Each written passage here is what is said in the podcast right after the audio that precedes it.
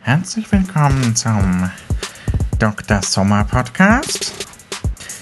Ähm, ihr habt wieder tolle Fragen eingeschickt und ich werde die natürlich beantworten.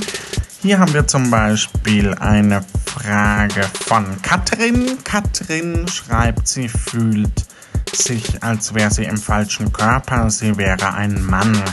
Katrin, das kann nicht sein, denn dein Name ist Katrin, das ist eindeutig ein weiblicher Name. Nächste Frage.